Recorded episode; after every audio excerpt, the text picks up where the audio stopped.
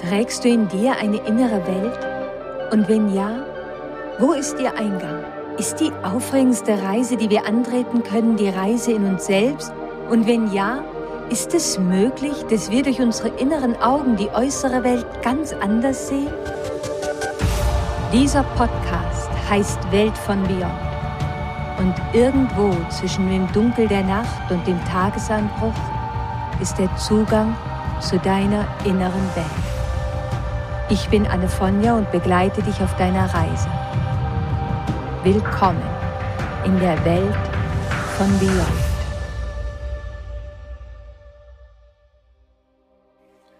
Hallo und herzlich willkommen zu dem zweiten und letzten Teil unserer Reise Beyond zu den Magiern. Mir ist aufgefallen, dass ich nicht viel weiß von meinem Freund William Morgan. Es ist ein wenig paradox, er ist mir so vertraut und doch würde mich jemand nach seiner Lebensgeschichte fragen, ich hätte nur kleine Splitterstücke davon in Erinnerung. Nicht, weil ich mich nicht richtig erinnern kann, sondern weil William niemals viel über sich gesprochen hat. Selbst die kleinen Splitterstücke aneinandergereiht ergeben nicht wirklich ein ganzes Bild. Und doch, und doch habe ich dieses Gefühl, ihn so gut zu kennen. Aber eine der wenigen Dinge, die ich weiß, ist, dass William ohne Vater groß wurde. Aber wie es dazu kam, das weiß ich nicht. Und jetzt, wo ich darüber erzähle, bin ich, bin ich mir auf einmal gar nicht mehr so sicher, ob er mir das erzählt hat oder ob ich es glaube, einmal aus seinen Worten herausgehört zu haben. Ich weiß, dass es Zeiten gab, wo ich vor seinem alten Laden in der schmalen Gasse der uralten Stadt stand in der ich einst lebte, unter das Schild über der grünen Ladentür geändert hatte. Anstatt Go Beyond into your own magical world stand dann dort Going Beyond into my own magical world. Dann war er für einige Tage verschwunden. Er kündigte das nie vorher an. Als es das erste Mal geschah, da habe ich mir Sorgen gemacht. Aber mit der Zeit habe ich mich daran gewöhnt. Wenn er zurückkehrte, dann kam es irgendwie nie dazu, dass ich ihn wirklich hätte fragen können, wo er war oder was er getan hat. Ein Stück wundere ich mich selbst heute darüber, denn ich bin von Natur aus ein richtig neugieriger Mensch. Ich habe sicherlich gefragt. Aber meistens geschah etwas so Magisches, so Spannendes, wenn ich bei ihm war, dass es mich wahrscheinlich ablenkte. Und heute frage ich mich, ob William das vielleicht absichtlich tat damit ich eben nicht mehr nachforschte. Wie kann einem ein Mensch so vertraut sein, von dem man eigentlich so wenig weiß? Einmal, daran erinnere ich mich noch, da hatte er eine ganze Kiste alter Bücher von einer seiner Reisen mitgebracht, und als wir sie zusammen auspackten, fiel mir ein Heftchen in die Hände mit dem Titel Vita Merlini. Wenn ich mich richtig erinnere, war das einer der Momente, in denen William mir ein wenig etwas über Magie und die Macht des Magiers erzählte. Und so kann ich nicht anders, als auch dir heute ein wenig etwas über den wohl berühmtesten Magier zu erzählen, über Merlin und King Arthur. Aber vorab, vorab möchte ich kurz noch etwas sagen, was ich im ersten Teil unserer Reise Beyond zu den Magiern vergessen habe. Obwohl viele Magier in den Geschichten Männer waren und ich der Einfachheit halber die männliche Form verwende, waren auch viele Frauen Magier. Ein Gelehrter, dessen Namen ich jetzt leider vergessen habe, der hat sogar einmal behauptet, dass in jeder Epoche der Geschichte und in jedem Land die Mehrheit der Magier Frauen waren. Aber die Magier, die die Aufmerksamkeit der Öffentlichkeit auf sich gezogen haben und über die geschrieben wurde, waren überwiegend Männer. Ich glaube, dass das vielleicht mit an der patriarchalischen Kultur liegt. Macht wurde meist den Männern zugeschrieben und ein Magier ist ein Mann oder eine Frau der Macht. Wenn der Magier ein Mann der Macht ist, dann muss er eine enge Verbindung eingehen mit dem König oder der Königin in unserer inneren Welt. King Arthur war nicht der einzige König, der einen Magier an seiner Seite hatte nämlich Merlin. Könige hatten immer einen Magier oder Seher. Aber warum? Der Magier war der Stratege des Königs, und er half ihm, die Dinge zu einem gerechten Ende durchzudenken. Und damit ist die himmlische und die irdische Gerechtigkeit gemeint. Aber darüber hinaus konnte der Magier auch das Gewissen und den gesunden Menschenverstand seines Herrschers wiedererwecken. Und das steht symbolisch dafür, ihm zu helfen, eine Brücke zu bauen zwischen der Persönlichkeit und der Seele. Der Magier spielt die Rolle einer Art königlichen Psychotherapeuten.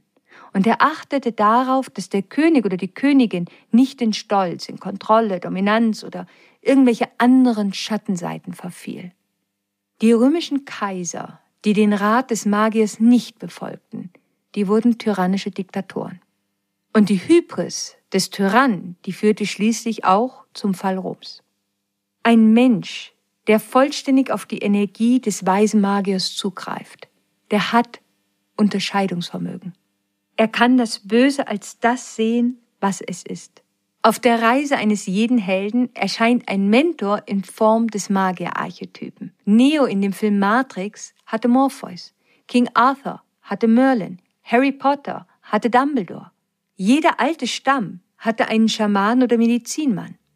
Der Magier spielt die entscheidende Rolle des rituellen Ältesten, der die jüngere Generation segnet, der es ihnen ermöglicht, innere Reife zu erlangen, das ist das Ziel der Reise des Helden. Der Held, der wie der Narr auf der ersten Karte der großen Arkana über die Schwelle tritt, weil er einen Ruf erhalten hat und als erstes auf den Magier trifft, der ihm hilft, in seine eigene innere Welt einzutauchen und ein Meister zu werden im Umgang mit den eigenen Energien.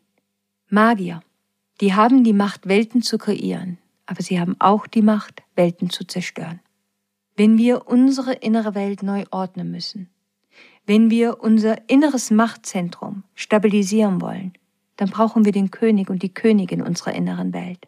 Und solange wir unseren inneren Magier noch nicht stark genug entwickelt haben, ist es eine wundervolle Möglichkeit, diesen im Außen aufzusuchen, in dem Kleid eines Therapeuten oder einer Therapeutin, so wie es einst in den Legenden die Könige und Königinnen taten, um ihre Welt in Frieden und Harmonie zu führen. Der Magier, er ist der Träger des geheimen Wissens. Er ist speziell dazu initiiert, Mächte einzudämmen, zu kanalisieren, zu leiten.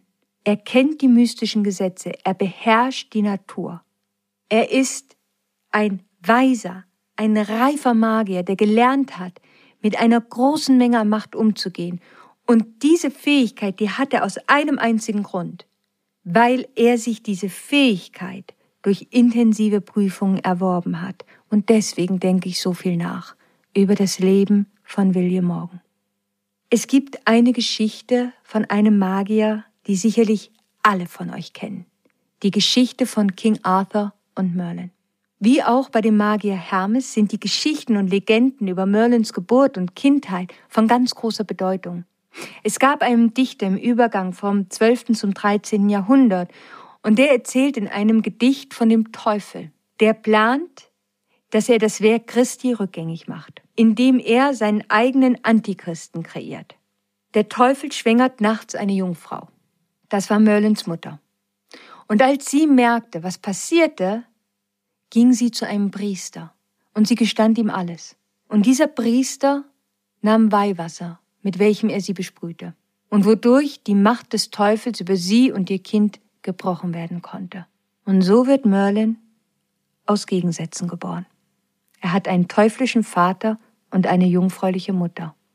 Und so vereinigt er selbst diese Gegensätze in sich. Als Merlin 18 Jahre alt war, rettete er das Leben seiner Mutter, indem er wortgewandt, prophetisch sprach, als seine Mutter vor Gericht gestellt wurde weil sie ihn geboren hatte. In einer anderen Geschichte, in ganz jungen Jahren, wurde Merlin vor einen König gebracht. Dem König war gesagt worden, dass die Mauern seines Turms, die immer wieder einstürzten, feststehen würden, wenn sie mit dem Blut eines vaterlosen Jungen vermischt würden. Ja, und Merlin war natürlich vaterlos. Aber aufgrund seiner hellseherischen Kräfte konnte Merlin dem König sagen, dass wenn er unter dem Turm graben würde, er die wahre Ursache für den Zusammenbruch des Turms finden würde. zwei kämpfende Drachen, einen roten und einen weißen. Und wieder finden wir den Kampf von Gegensätzen. Merlin hatte die Fähigkeit, in die Tiefe zu sehen. Er hatte die Fähigkeit, die Wurzeln eines Problems genau zu erkennen. Die, die an der Oberfläche nicht sichtbar waren. Aufgrund dieser Fähigkeit, die Gegensätze zu sehen, sich ihnen zu stellen, sei es in der Psyche oder in der Außenwelt, war der Magier Merlin in der Lage, Situationen zu transformieren. Die Gegensätze, die sind aber auch in ihm selbst.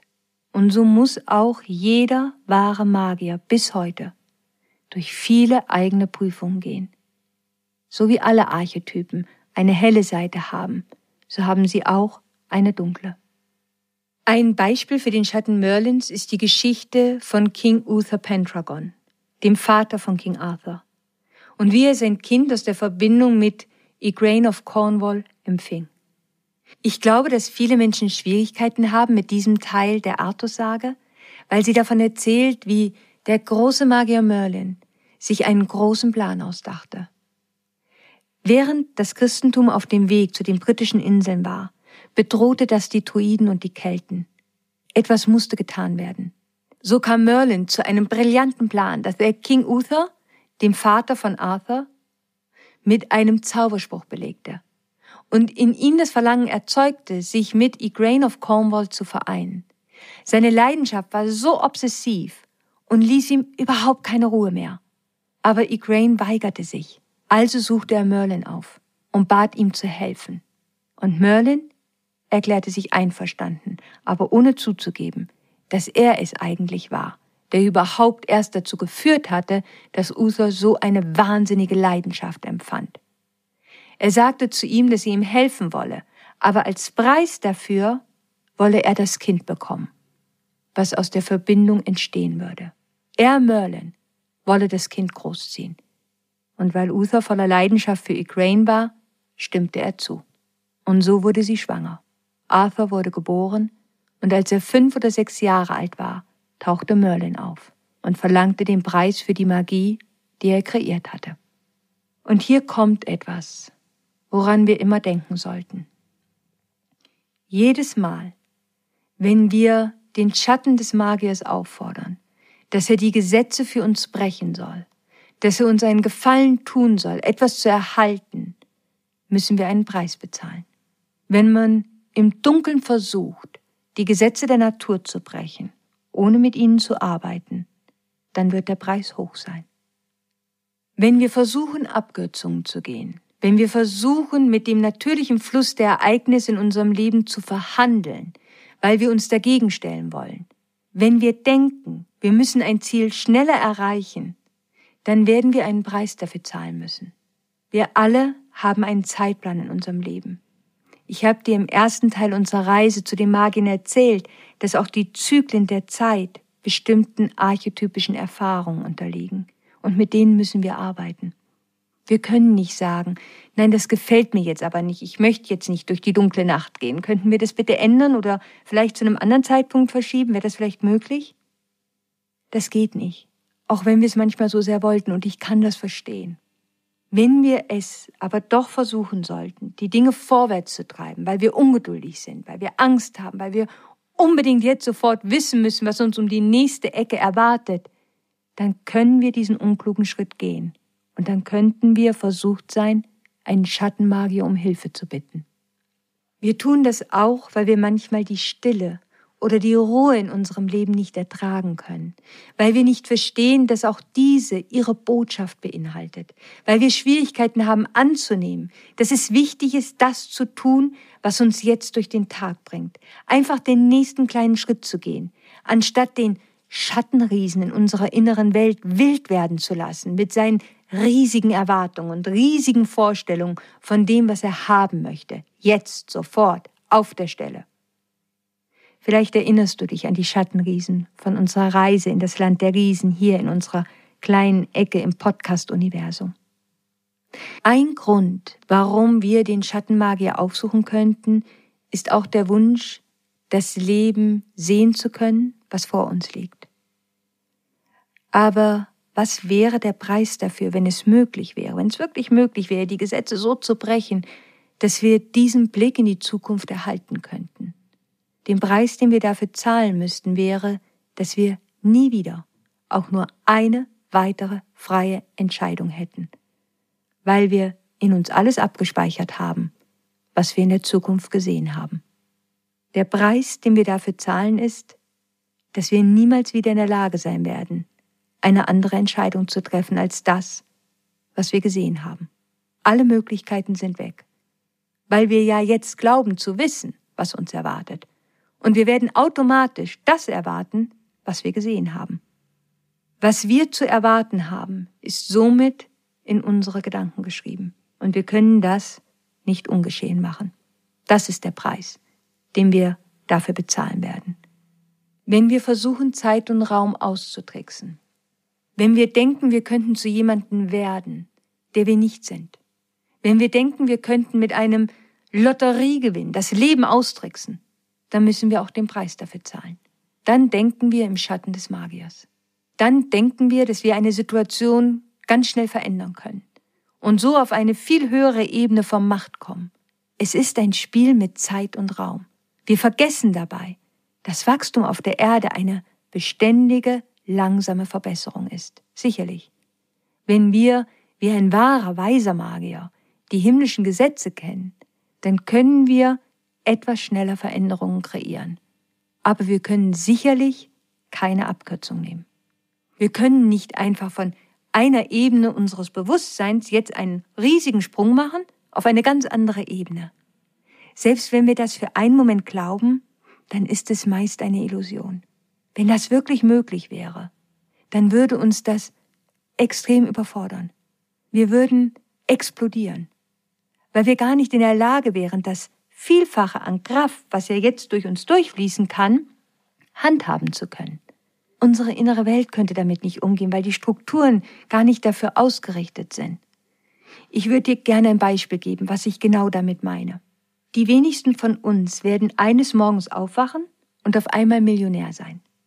Das ist sehr unwahrscheinlich. Und wenn es doch geschieht, weil wir in der Lotterie gewonnen haben, dann wird das meist nicht lange anhalten. Statistisch gesehen verlieren die Lotteriegewinner, die nicht bereits vorher einen guten Umgang mit Geld hatten, ihren Gewinn wieder. Weil das System ihrer inneren Welt nicht in der Lage ist, diese neue Energie halten zu können. Die vielen Millionen Lottospieler, die jede Woche auf sechs Richtige hoffen, sind sich selbst natürlich sicher, dass sie es anders machen würden und das Geld nicht so verrückt ausgeben würden. Sie würden sich vielleicht keine Luxusautos kaufen und das Geld nicht auf wilden Partys oder im Spielcasino verzocken oder verschenken, sondern sie würden es natürlich klug anlegen. Tatsache ist jedoch, dass schon wenige Jahre nach einem Lotto-Hauptgewinn die meisten Spieler schlechter dastehen als vorher.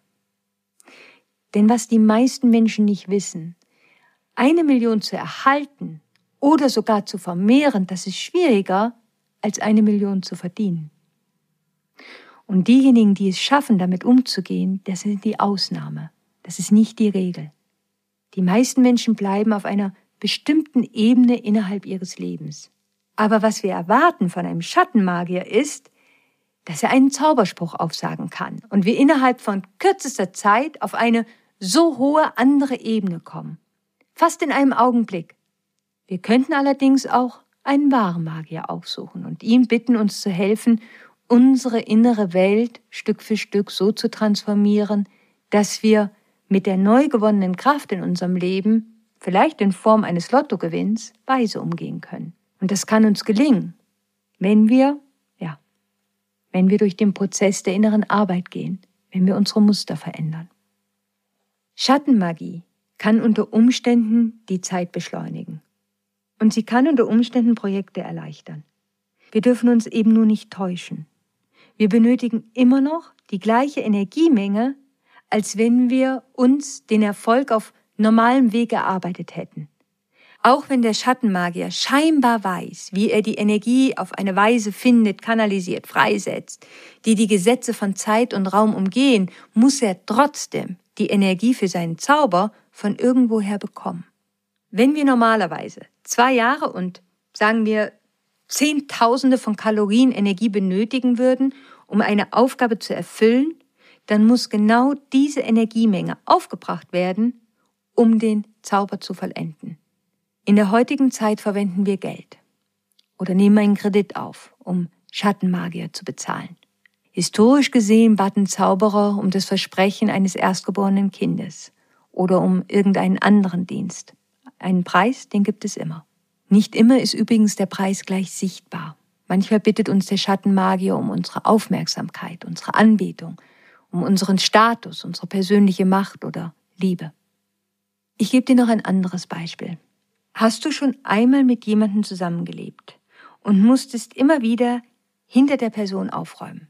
Es war einfach unmöglich, es in den Kopf des anderen zu bekommen, dass er oder sie ihre eigene Unordnung auch wieder aufräumen müsste.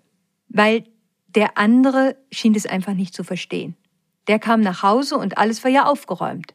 Und es kam ihm gar nicht in den Kopf, dass die Ordnung die Arbeit von jemand anders war. Dass das Geschirr sich eben nicht von selbst abwäscht. Er kam überhaupt nicht auf den Gedanken, dass jemand die Energie kompensieren musste, die er nicht bereit war, in den Abwasch zu investieren. Aber irgendjemand muss das machen. Es braucht eine bestimmte Energie, das Geschirr aus dem Schrank zu räumen, und so muss es auch eine bestimmte Energie geben, das Geschirr wieder zurück in den Schrank zu stellen. Es braucht dann einen Schattenmagier, damit das Geschirr wieder in den Schrank zurückfliegt. In anderen Worten, die Person, die nicht aufräumt, ist auch eine Art Schattenmagier, der versucht, das Gesetz zu brechen, indem er oder sie entscheidet, dass ein anderer das ja tun kann. Es gibt meistens eine Person, die die Extraportion an Energie aufbringt für einen anderen, der einfach nichts tut. Und derjenige, der die ganze Zeit die extra Energie aufbringt, der kommt irgendwann an den Punkt, an dem er keine extra Energie mehr übrig hat. Es sieht für uns so aus, als ob der Schattenmagier die natürlichen Gesetze brechen kann und frei von ihnen ist. Aber die Wahrheit ist, das hat immer einen Preis. Und irgendjemand wird den zahlen müssen. Der wahre Magier hingegen der muss Jahre investieren, um die Macht und die Art, wie sie funktioniert, zu studieren. Weißt du, in der Mythologie, da sterben die Lehrlinge vor Magiern oder sie werden verwundet, wenn sie sicher Magie versuchen, die über ihre Fähigkeiten hinausgeht. Im Leben verlieren die Schüler das Gesicht, vielleicht erleben sie einen finanziellen Ruin, Versagen, wenn sie versuchen, eine Macht zu nutzen, die sie nicht vollständig verstehen oder sie verlieren Zeit, weil sie Versprechen folgen, die ihnen sagen, dass sie Abkürzungen gehen können, ohne die innere Arbeit zu tun. Der Weg des Magiers beinhaltet ein sorgfältiges Studium, die Lehre bei einem Meister und vor allem bescheidene Zurückhaltung. Das Maß an Macht, über das ein Schüler verhandeln darf, das steigt natürlich mit der Zeit allmählich an. Sobald der Schüler beweist, dass er eine Machtstufe beherrschen kann, geht er zur nächsten über. Der wahre Magier, der nimmt Lehrlinge auf. Aber der Lehrling muss auch bereit sein, viel Zeit, Energie und Mut zu investieren, um seine Fähigkeiten zu studieren, zu testen, um ein Meister der Kräfte des Magiers zu werden. Und wie bei jeder Heldenreise, es gibt keine Garantie dafür, dass man Erfolg haben wird. Wenn es um den Magier geht, dann sind hier einige Fragen, die dir vielleicht helfen können, deine eigene Beziehung zu ihm ein Stück besser zu verstehen. Versuchst du dich in Dingen, die Abkürzungen sind? Versuchst du vielleicht die Zeit auszutricksen? Dazu gehören übrigens auch alle Formen von Versprechen der ewigen Schönheit und Jugend. Oder spielst du gerne Lotto? Welche Wirkung haben eigentlich Kettenbriefe im Internet auf dich? Das sind diese Briefe mit den Aufforderungen, sende das und in drei Tagen findest du Glück. Weißt du, manchmal kann es notwendig sein, dass wir zugeben, dass wir vielleicht etwas abergläubisch sind. Das sind Momente, in denen wir anerkennen müssen, dass wir vielleicht noch nicht genug innere Macht haben, um es mit unserem eigenen Aberglauben aufzunehmen. Dass im Gegensatz der Aberglaube uns ein Stückchen kontrolliert. Was sind die Versprechen, die dich so verführen, dass du bereit wärst, Zeit und Raum zu versuchen auszutricksen. Das ist der Moment, in dem wir unseren natürlichen Wachstumsprozess in unserem Leben versuchen auszutricksen, eine Abkürzung zu finden. Dazu gehören auch einige spirituelle Strömungen, die uns versprechen, für uns die innere Arbeit zu tun. Ich löse dieses oder jenes für dich auf, ich nehme dir das weg oder sonstige Versprechen. Unsere innere Welt irgendwie da in Ordnung zu bringen. Alle Techniken, die mit magischem Wunschdenken verbunden sind, gehören dazu, weil das ist die Sprache des Schattenmagiers. Die Abwesenheit von wahren Magiern, die hat uns auch verletzlich gemacht gegenüber solchen, die diesen Archetypen im Schatten zum Ausdruck bringen.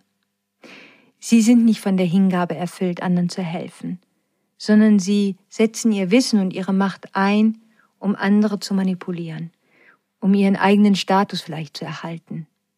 Ganz oft wenden sich Menschen diesem Schatten zu, diesem Schatten des Magiers, wenn sie andere ein Stück um ihr Leben beneiden. Diejenigen beneiden, die wirklich teilen.